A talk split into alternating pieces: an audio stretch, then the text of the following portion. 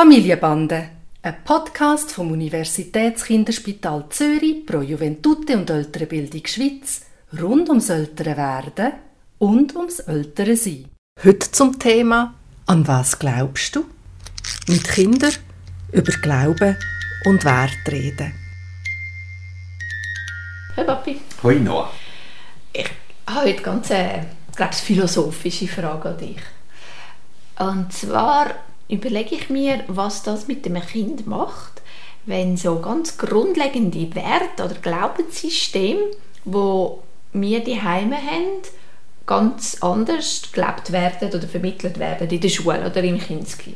Also ein Beispiel, wenn wir jetzt vom Glauben reden, zum Beispiel das Bild von Gott. Es gibt ja ein Bild von Gott, dass das wie eine allmächtige Figur ist, wo einen riesen Einfluss hat im Leben von jedem Mensch, wo man sich nach dem Sinne Ge- und Verbot ähm, richtet, wo mitbekommt, was alles läuft und eigentlich von dem her so eine immerwährende Präsenz ist und auch eine Autorität.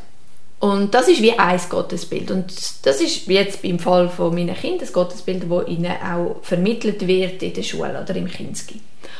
Und der Dan und ich, wir sind da ein bisschen anders unterwegs. Also nicht sicher ähm, oder sogar sicher, dass wir nicht an einen Gott glauben. Sicher nicht so einen allgegenwärtigen. Wir leben zwar religiös, praktizierend, aber auch mit einer gewisser Flexibilität, was es jetzt einfach nicht gibt in dieser Form in der Schule. Dort ist einfach richtig und falsch. Und ich frage mich, was macht das mit den Kindern, wenn sie das Gefühl haben, es gibt wie die Wahrheit, ähm, wenn sie sie in der Schule hören und nachher nicht die Heime, ist das einfach ganz anders.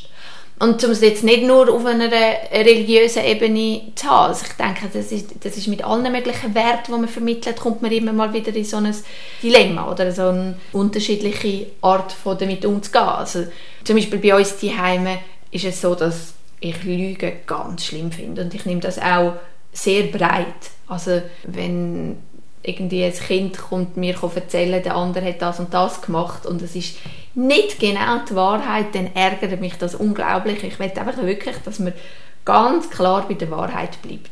Und ich glaube, das wird nicht überall so gehandhabt und da gibt es dann viel mehr Flexibilität, wie fest dürfen wir ausholen und übertreiben und, oder nur einen Teil von der Geschichte erzählen und so weiter ja, was macht das mit Kindern, wenn sie einfach so verschiedene Wahrheiten mitbekommen von Orten, die ihnen ja wichtig sind? Wir sind ihnen wichtig, die Schule, die Lehrer oder sind eine wichtige Bezugsperson.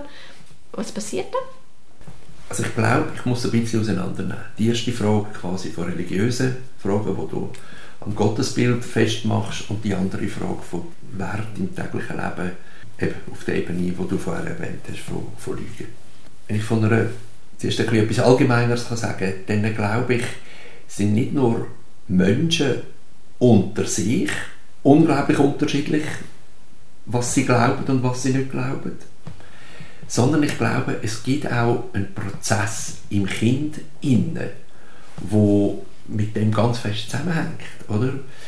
Also wir haben jetzt äh, Anfang Dezember, wo wir die Aufnahme machen, Samichlaus-Zeit, und ich erinnere mich sehr gut, als ich ähm, im Quartier des Samichlaus gespielt habe und Eltern mit sechs, siebenjährigen Kindern, sechs, siebenjährigen gekommen sind und gesagt haben, siehst das ist der Dr. Holz, der sich als Samichlaus verkleidet hat. Und die Kinder gesagt nein, das ist der Samichlaus. also es gibt ganz starke Bilder, die noch in dem Magischen, nennt man das, verhaftet sind, wo die Kinder gar nicht können loslassen davon die ihnen ganz wichtig sind.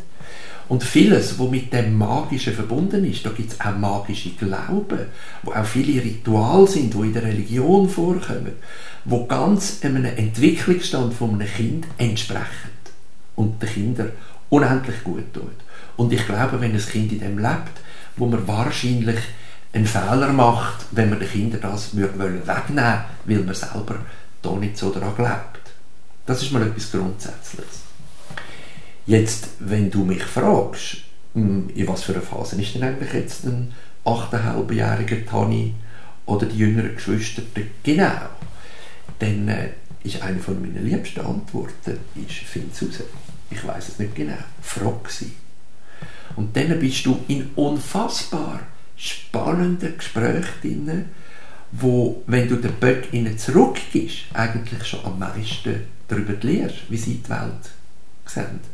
Also anstatt ihnen zu sagen, deine Lehrer, Lehrpersonen glauben an so einen Gott, ich glaube an so einen Gott, frage ich ihn einfach mal, was er denn denkt, wie natürlich, der Gott aussieht. Natürlich. Und ich bin gar nicht sicher, respektive ich glaube das sogar zu wissen, dass Kinder gut können damit umgehen können, dass andere Menschen anders glauben. Man soll ihnen einfach ihres lassen. Aber wir gehen vielleicht davon aus, und damit kommen wir fast zum anderen Thema, dass eigentlich Vorleben das Wichtigste ist in der Erziehung. Und muss man dann nicht auch vorleben in Bezug auf philosophische Gedanken? Und ich glaube, das kann man, wenn Kinder einen fragen, soll man so ehrlich wie möglich Antwort geben diesbezüglich. Aber man muss ihnen nicht ein Erwachsenenbild von Religion versuchen zu vermitteln bei einem Kind, das 8, 9 oder noch jünger ist. Okay, aber das, das geht dort, wo es wie ein, wie soll ich das nennen, ein, ein kreatives Bild ist von, von irgendetwas. Aber was ist an dem Punkt, wo es einfach ein richtig und falsch vermittelt wird? Oder? Das ist ja dann wie schwierig, wenn es heisst, das dürfen wir, das dürfen wir nicht. Eine Art ist, ist die richtige Art und die andere Art ist, ist eine falsche oder sogar eine böse oder was auch immer. Und dort dann es aber ähm, Unterschied gibt. Aber wir erleben ja jetzt das, sagen wir so, wie wir daheim leben oder so, wie wir als Großeltern daheim leben, das ist ja auch unterschiedlich. Und die Kinder fragen manchmal nachher, warum machen ihr das oder warum machen ihr das nicht, oder? Und ich finde, sie können das sehr gut so stehen und machen sich ihre eigenen Gedanken dazu.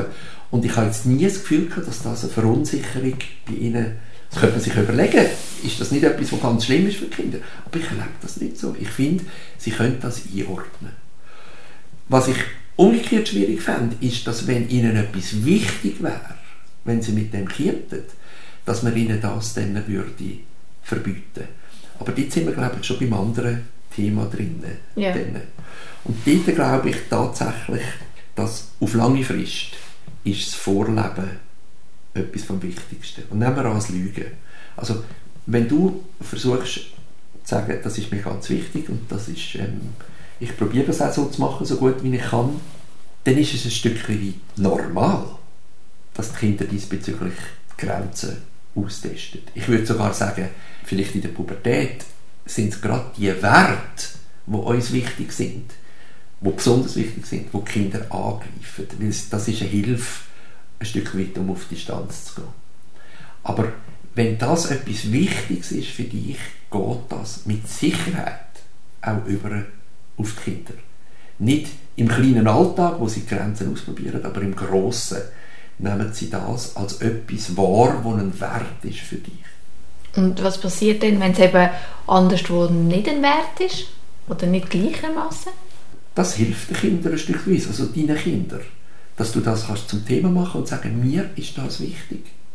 Ich will nicht, dass gelogen wird.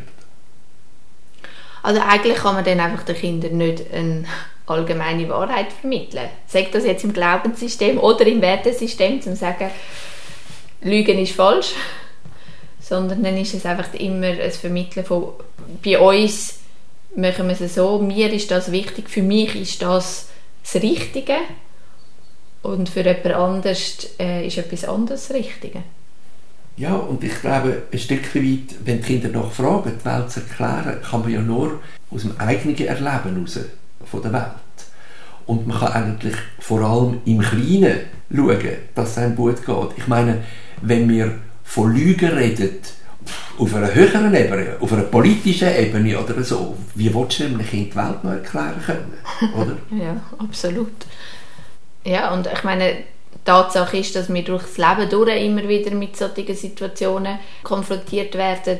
Eben, wenn du jetzt die politische Ebene zum Beispiel ansprichst, wo wirklich unerklärbar Nicht nur unerklärbar, sondern jeder hat seine Wahrheit und lebt die auch intensivstens, oder? Und da kommt man halt aneinander und es kommt immer wieder zur Unverständlichkeit, wieso jemand andere Werte vertritt, wo, wo für einen selber ja so selbstverständlich sind, dass das die richtigen oder eben die falschen wären.